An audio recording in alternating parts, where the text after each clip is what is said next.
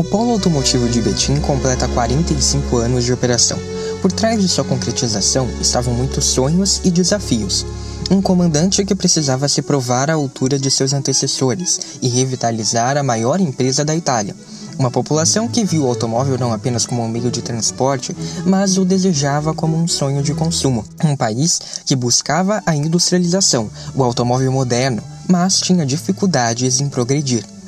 Hoje, Betim é uma das maiores fábricas de automóveis do mundo e está em processo permanente de modernização, recebendo contínuos investimentos para continuar a ser uma referência em tecnologia automotiva. Novas áreas de desenvolvimento de veículos foram implantadas ao longo da história, simultaneamente a modernização de instalações, equipamentos, processos e sistemas a partir do conceito da indústria 4.0, no maior ciclo de investimentos já realizado na planta, que possui plena capacidade para desenvolver, desenhar, projetar, testar e produzir veículos de classe mundial do zero. Dessa fábrica saem os modelos de veículos que estão entre os mais vendidos no Brasil. A picape Fiat Strada, líder absoluta de vendas no país, além de Argo e Mob, que dão à Fiat a liderança no segmento de hatches. Em breve, de suas linhas de produção, sairá também o Fiat Pulse, o primeiro SUV desenvolvido e fabricado em Betim. O sucesso desses modelos, e também de outros ao longo da história, como Uno e Palio, faz da Fiat a marca líder de mercado brasileiro de automóveis e comerciais leves pelo 15º ano. Mas como essa jornada de sonhos e desafios começou?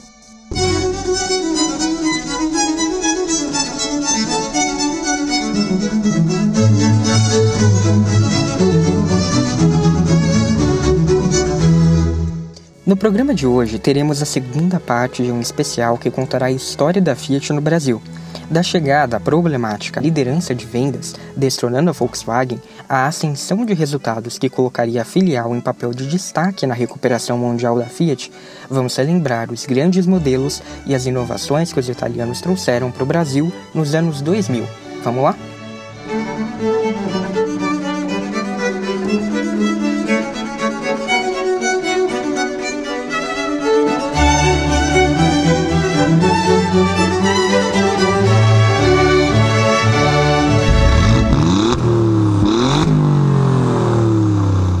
Nesta temporada, os episódios do 3,5 estarão simultaneamente no YouTube, então se você estiver ouvindo por lá, curte o vídeo, se inscreve no canal e ativa as notificações clicando no sininho.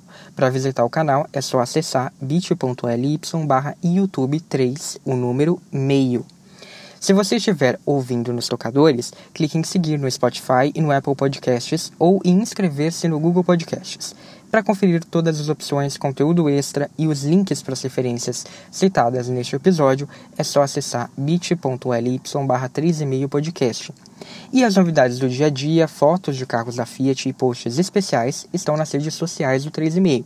Então segue lá, arroba 3,5 podcast no Instagram e no Facebook. Como eu disse na abertura, o episódio de hoje é um especial de duas partes. Esta é a segunda parte, são dois episódios narrativos em comemoração aos 45 anos da Fiat no Brasil, recontando a história da empresa por aqui. Bem parecido com o que eu fiz ao longo da primeira temporada, contando a história da Fiat em geral. Para acompanhar esse episódio, eu deixo aqui a indicação também do post especial que saiu no Medium, com uma lista que traz 45 das inovações da Fiat lançadas no Brasil ao longo desses anos. Neste episódio aqui, eu não vou passar por todas elas, porque a ideia é realmente ir atrás de outras informações, às vezes pouco conhecidas, por trás dos modelos em si. Então, vale passar lá no Medium e conferir. É só usar o link bit.ly barra Fiat 45 anos, 45 anos. Lá você também encontra a primeira parte deste especial. E eu quero pedir desculpas porque o hiato que eu tinha avisado no último episódio, o 30, entre né, esses dois episódios acabou sendo um pouco maior do que eu previa. Tive alguns problemas com meu computador e não consegui finalizar os episódios no tempo que eu queria.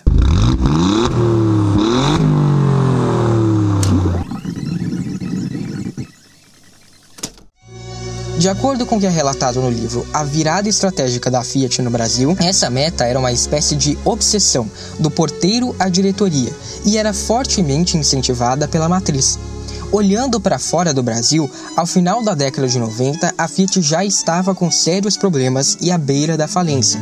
Se você escutou a primeira temporada, vai se lembrar do polêmico casamento com a General Motors, assinado no ano de 2000 e tido como a grande salvação da empresa. Talvez essas fossem as cartas da manga da Fiat para se recuperar, a ascensão no Brasil e o acesso à tecnologia da maior montadora de automóveis do mundo. E no Brasil, as coisas realmente se encaminhavam para o primeiro ano de liderança, que seria alcançado em 2001. No fim dos anos 90, portanto, a Fiat se aproximava da Volkswagen e estava prestes a interromper uma hegemonia de 42 anos dos alemães. Mas se o acordo com a GM logo se mostrou uma decepção, também a liderança no mercado brasileiro não significou muita coisa, uma vez que para isso a Fiat teve que sacrificar a sua saúde financeira. Os lucros começaram a cair e eram quase inexistentes. Até que ponto sustentar a liderança seria o suficiente?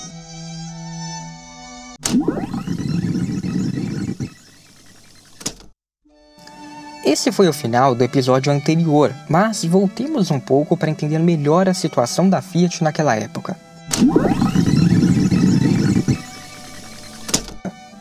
A chegada dos anos 2000 trouxe também para a Fiat o seu primeiro ano de liderança do mercado brasileiro.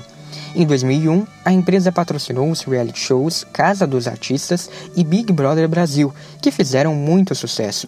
Ela também apresentou o Fiat Tobô, chamado pelos italianos de primeira multivan do mercado, e a reestilização do Maré.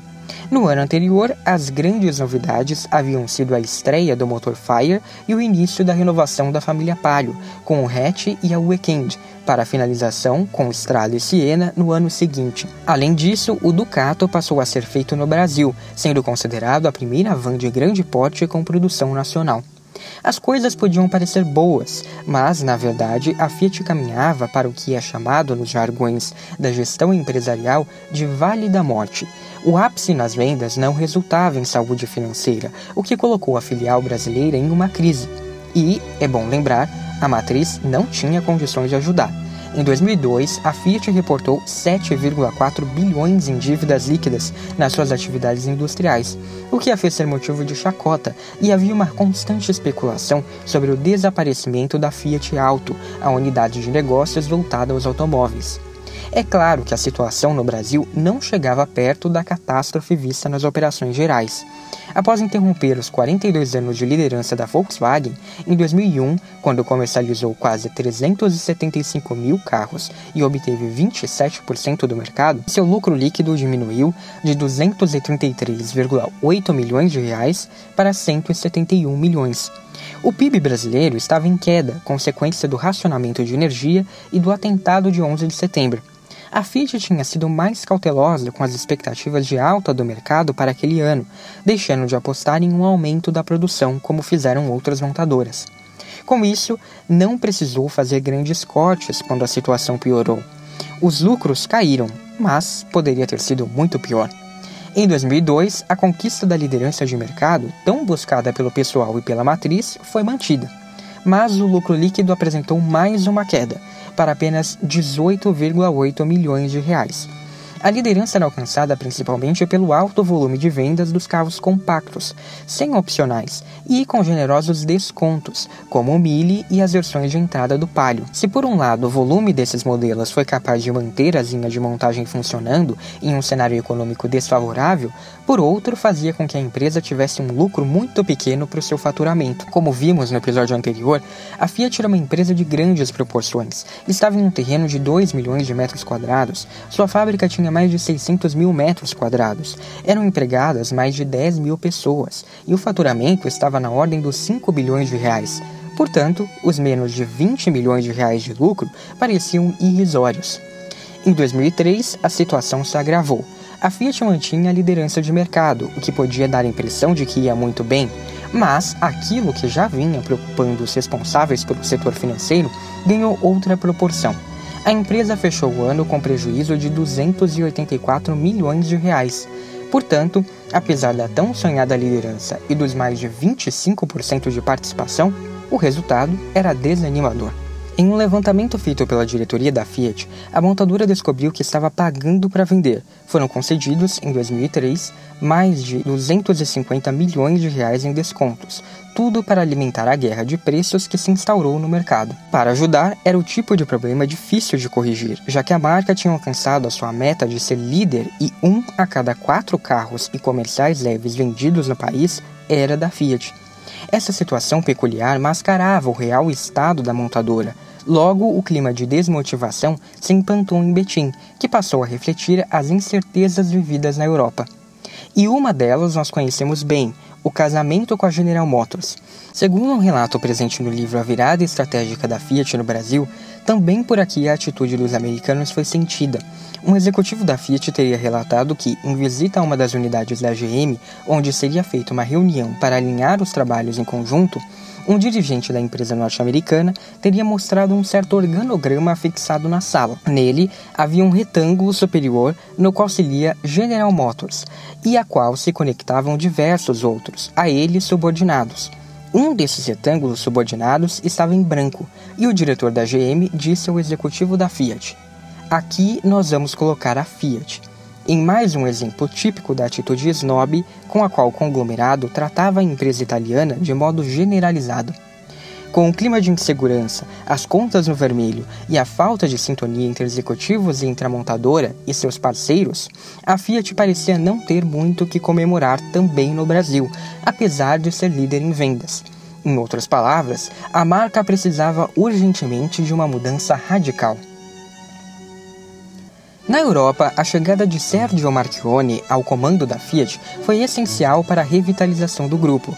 No Brasil, o mesmo pode ser dito da gestão de Cledorvino Bellini, iniciada em 2004. Bellini, sobre o qual falamos rapidamente no episódio anterior, foi o primeiro executivo brasileiro a assumir a presidência da Fiat no Brasil e até hoje é um dos únicos dois a ocupar esse cargo. Desde a inauguração, em 1976, a filial era comandada por italianos, o que voltou a ocorrer em 2018. Bellini também é o único líder em toda a história da Fiat no Brasil a não ter formação de engenheiro, já que se formou em administração pela Universidade Mackenzie, em São Paulo. As primazias, no entanto, não o impediram de cair nas graças de Marchione, que ficou impressionado com a competência do brasileiro em uma das primeiras reuniões que tiveram. Essa relação logo cresceu e se tornou de grande confiança. Bellini assumiu a Fiat graças a uma mudança na estrutura da empresa na Europa. O novo presidente executivo da divisão de automóveis, Herbert Demel, que deixou a presidência da Volkswagen no Brasil para assumir a rival, convidou o presidente da filial da marca italiana para um posto na Europa. Demel teve uma passagem relâmpago pela Fiat, mas acabou levando executivos de grande importância para a reestruturação da empresa, como Stephen Ketter. Bellini, que na época estava na Itália, foi convidado a se candidatar para a vaga, achando que tinha poucas chances. Em dezembro de 2003, ele recebeu a notícia de que tinha sido escolhido para presidir a Fiat no Brasil mas o executivo tinha uma trajetória de longa data no grupo. Bellini começou a trabalhar aos 13 anos como office boy. Depois foi para uma fábrica de bicicletas. Migrou para o setor de recursos humanos nas indústrias Matarazzo e, em 1973, entrou para tratores Fiat do Brasil. Dentro da Fiat, Bellini teve uma míriade de cargos, chegando a ser o gerente mais jovem da empresa e então a comandar o setor de compras no final dos anos 80. Como vimos, foi de Bellini a iniciativa de promover o processo de mineirização, essencial para a competitividade da Fiat no Brasil. Como diretor comercial, nos anos 90, ele foi um dos defensores da estratégia de manter o Uno em produção após a chegada do Palio, quando a maioria optava por tirar o modelo de linha. E não é preciso dizer como essa decisão se mostrou acertada. Com ela, a Fiat passou da terceira para a segunda colocação em vendas. E, em 1997, como diretor-geral da Fiat, Bellini negociou a implementação da fábrica da Iveco em Sete Lagoas, Minas Gerais, que também seria responsável pela montagem do Ducato. No mesmo ano, ele assumiu o comando da Magnete Marelli e pôde liderar um dos setores globais da empresa, negociando o fornecimento de peças com montadoras de outros continentes. Desse modo, quando chegou à presidência da Fiat no Brasil, Bellini estava preparado para promover as mudanças que a companhia precisava, pois a conhecia como ninguém. A Fiat agora tinha, tal como na Europa, um comandante verdadeiramente empenhado com a causa, que faria de tudo para recuperar a saúde da empresa. Além disso, o executivo tinha, como vantagem, o fato de conhecer muitos profissionais que atuavam na Fiat e em seus fornecedores, bem como um passado com a rede de concessionárias. Era bem mais do que Marchione, que nem do setor automotivo era, jamais sonhar em ter ao assumir o comando do grupo. O problema era que, durante anos, a equipe da Fiat estava voltada a uma única meta, a liderança de mercado. Mas, quando ela enfim for alcançada, os resultados não se mostraram tão positivos. Como comunicar que não mais o objetivo da Fiat seria aquele, após tantos esforços para alcançá-lo? Como fazer entender que aquilo que era tão desejado e que a montadora que mais vendia carros no Brasil não era um negócio de sucesso? A Fiat iria abrir mão de uma liderança conquistada com tanto esforço, motivo de orgulho para todos?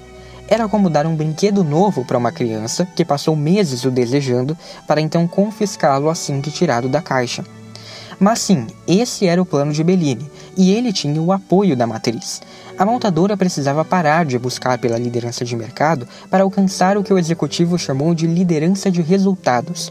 A Fiat precisava ser a empresa do setor com a melhor imagem interna e externa, o melhor atendimento aos clientes, a melhor equação de giro de capital, o melhor resultado econômico, o melhor retorno do investimento e a melhor geração de caixa para investir em novos produtos, tecnologias e processos, tendo o melhor relacionamento com todos os públicos da empresa.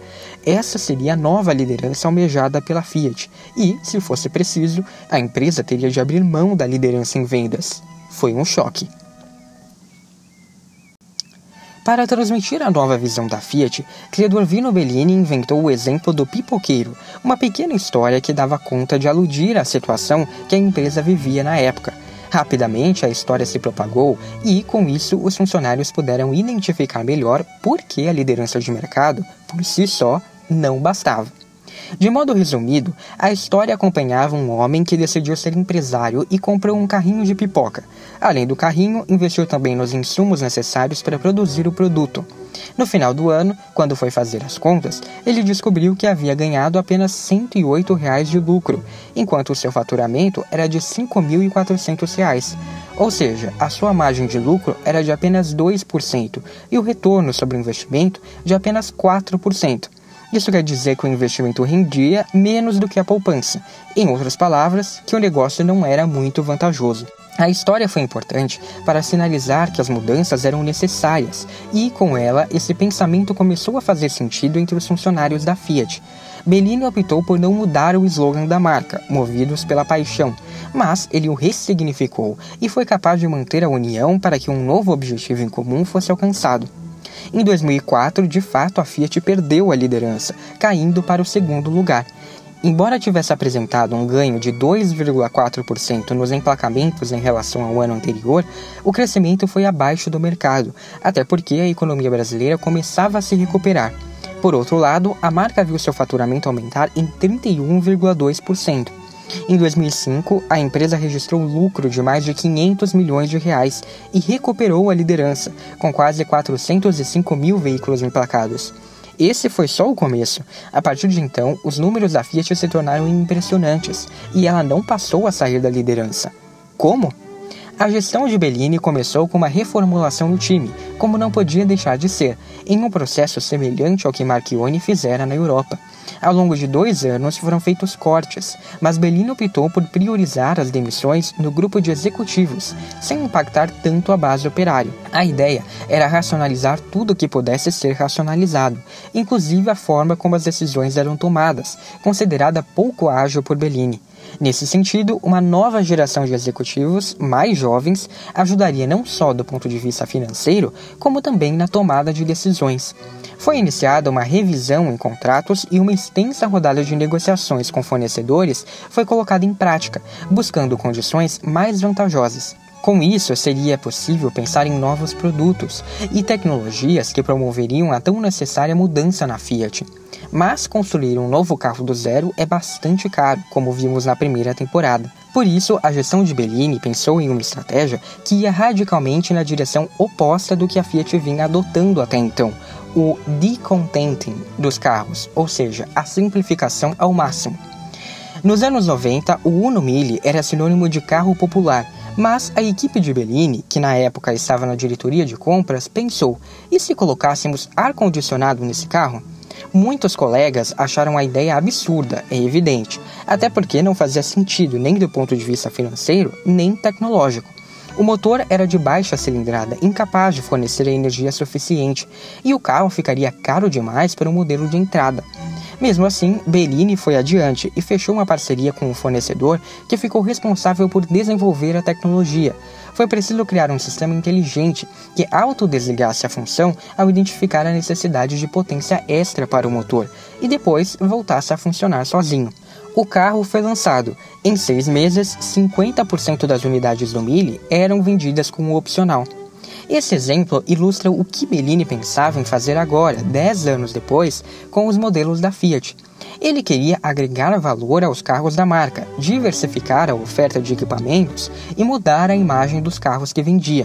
Essa saída foi essencial para contornar os altos valores investidos no desenvolvimento de um novo modelo do zero, em uma época desfavorável não só para a Fiat, como para o país.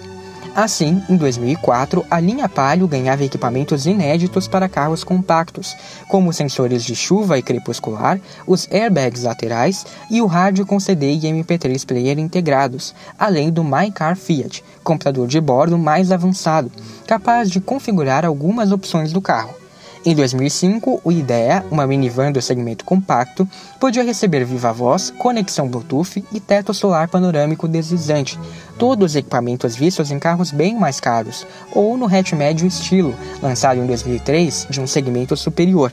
Outra parte da estratégia foi lançar kits especiais. Em 2006, a Fiat passou a oferecer o Kit Celebration, que incorporava itens muito desejados, como ar-condicionado e direção hidráulica, a modelos acessíveis, com melhor custo-benefício. No mesmo ano, foi lançado o kit Way para o Mille, que aproveitava o DNA da série Adventure no segmento de entrada, algo inédito no mercado, que deu tão certo a ponto de logo o Mille Way se tornar uma versão de linha, copiada pelas concorrentes.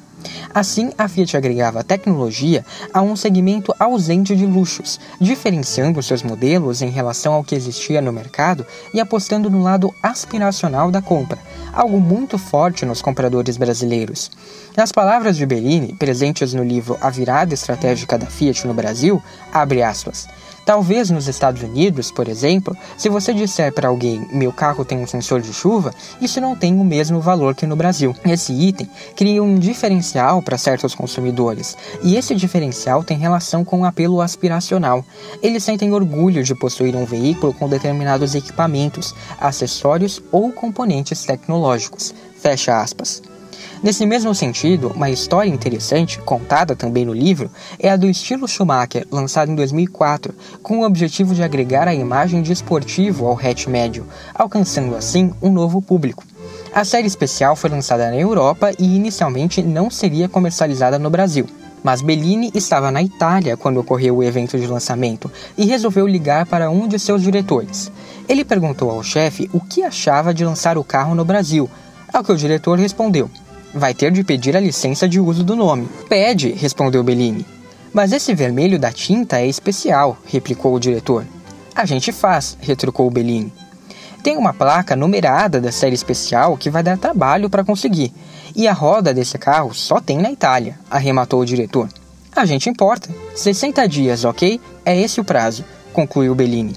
E o estilo Schumacher foi lançado no Brasil, ajudava o fato de Bellini gostar de carro e ter um carinho muito grande pela Fiat.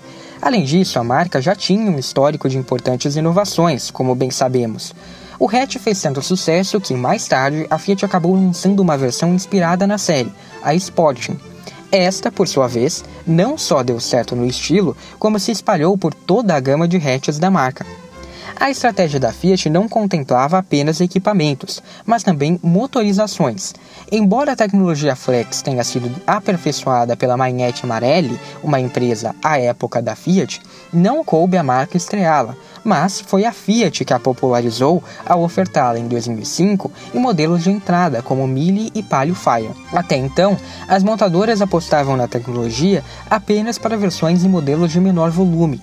Um ano depois, surgiu o Siena Tetra fuel, capaz de ser alimentado com etanol, gasolina brasileira, gasolina pura, usada no Mercosul, e gás natural.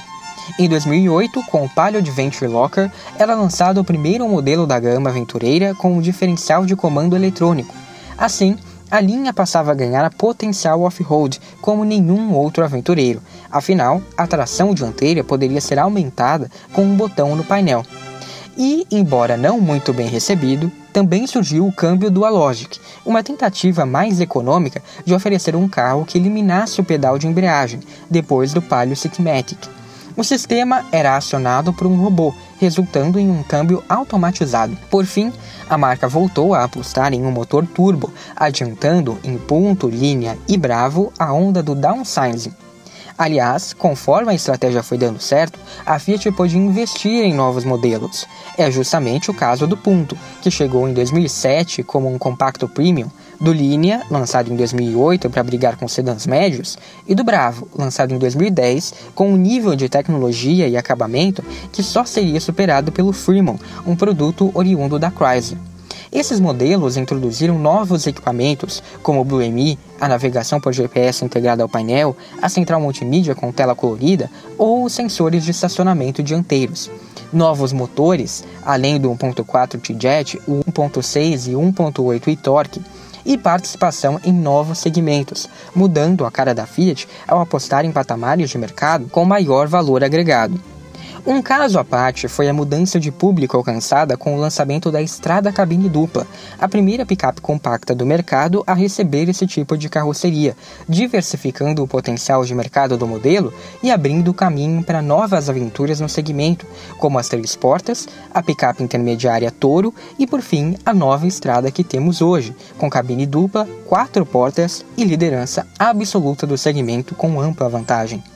Mas as picapes foram apenas algumas das inúmeras aventuras da equipe de Betim, que ganhava autonomia conforme a filial atingia resultados extraordinários. Em 2006, foi criado o primeiro Fiat Concept Car, um carro conceito criado do zero do polo automotivo Gianni Agnelli.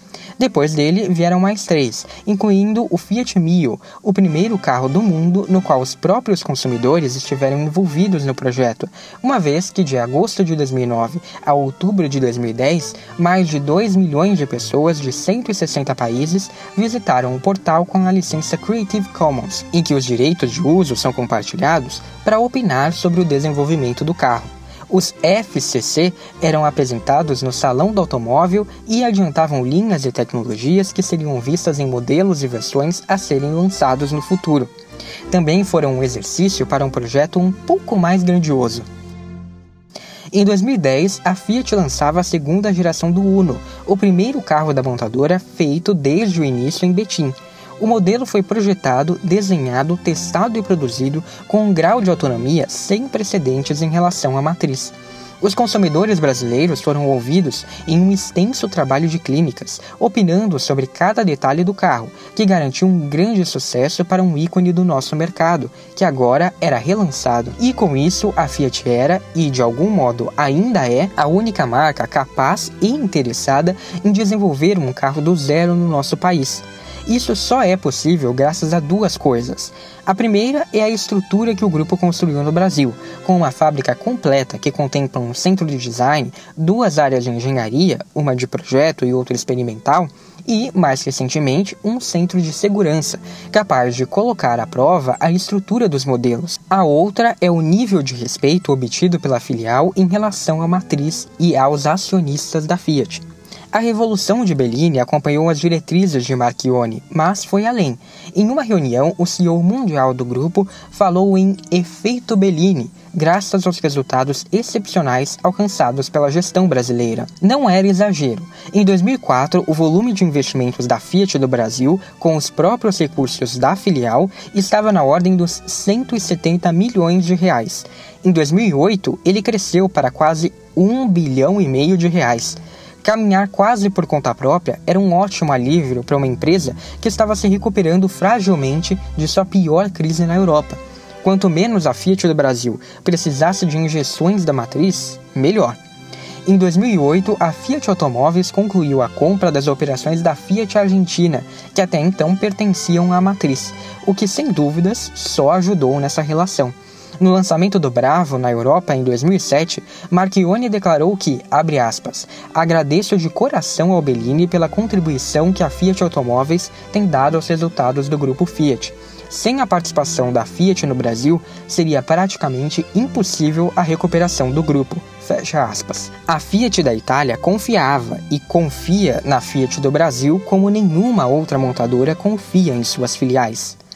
O desempenho acima da expectativa levou Bellini a comandar a Fiat em toda a região da América Latina, mostrando a admiração que Marchione tinha pelo brasileiro. Ele também foi o primeiro representante brasileiro da Fiat a ter uma cadeira no grupo de administração mais elevado da empresa, conversando diretamente com o CEO do grupo e participando da tomada de decisões a partir de 2009. A liderança próxima, direta e humilde aproximava Bellini do estilo de Marchione, com a vantagem de o brasileiro não ser tão ríspido quanto o italiano era conhecido por ser. Além disso, Bellini aproximou a liderança da empresa dos operários, revendo o já generoso pacote de benefícios da Fiat, deixando-o mais brasileiro e investindo na abertura de canais de comunicação direta. Por exemplo, todo ano a Fiat promovia um baile de debutantes para as filhas de todos os funcionários da empresa, independentemente do nível hierárquico. Tudo era pago pela Fiat, do vestido ao transporte, e elas ainda ganhavam uma joia. Outra medida foi um canal direto com o presidente, de onde surgiram ideias como uma loja de produtos, roupas e acessórios com a marca Fiat, que resultou na Fiat Fashion, hoje a Fiat Wear, e o Doblo Adventure Estrada Real, uma sugestão de um funcionário após a realização de uma campanha de incentivo ao turismo na região. A Fiat também se preocupou em se engajar em campanhas sociais, como o lançamento do programa Árvore da Vida, que ajudou a desenvolver a região de Teresópolis, próxima à fábrica, e se expandiu para outros estados. Abriu a Casa Fiat de Cultura, devolvendo à sociedade uma importante contribuição cultural na região de Minas, e, além disso, sempre investiu em melhorias na fábrica para reduzir os impactos ao meio ambiente. A fusão da Fiat com a Chrysler teve impactos em todo o mundo. Uma das principais mudanças foi a adoção de uma estratégia com foco na Jeep, que significou um ritmo mais lento para o desenvolvimento de outras marcas do grupo, como a Fiat. A visão de Marchione teve impacto direto na decisão, por exemplo, de transformar a fábrica que estava sendo construída em Pernambuco em um polo da Jeep e não da Fiat, como havia sido anunciado no início. A implementação da unidade ficou a cargo de Stephen Ketter, engenheiro brasileiro que trabalhava na Volkswagen antes de entrar para a Fiat em 2003. Com a mudança de foco e o surgimento da FCA, Bellini foi perdendo espaço e, após a construção da fábrica, Ketter assumiu o comando da empresa em 2015. O período de crise no Brasil mudou radicalmente a posição de autonomia da Fiat em relação à matriz, e não havia espaço para questionamentos. Esse período de transição foi marcado por um grande sucesso na implementação da Jeep e por um balde de água fria na Fiat, que viu seus produtos atrasarem e o relacionamento com seus públicos se distanciar. O novo presidente assumiu com a ideia de mudar o posicionamento da marca, implementando novos patamares de qualidade e alterando projetos que estavam em andamento, além de outros tipos de diálogo diferentes daqueles nos quais a marca já apostava. O Mob, por exemplo, que nasceu para ser um carro barato, virou o carro inteligente. O Argo assumiu o posicionamento de um hatch premium e modelos icônicos deram adeus ao mercado. Uma crise de identidade se implantou na Fiat, ao mesmo tempo em que as vendas despencavam proporcionalmente ao que a Jeep crescia. O desempenho pífio nesse período provavelmente foi o principal motivo para a gestão de Keter ter durado tão pouco. Em 2018, o italiano Antonio Filosa, que comandava as operações na Argentina, se torna o novo CEO na região. Ele aprovou um novo plano de investimentos para o grupo, que vinha colhendo os frutos de modelos com maior valor agregado, como Toro, Renegade e Compass. A Fiat apostou em rebranding e o resto da história vocês já conhecem.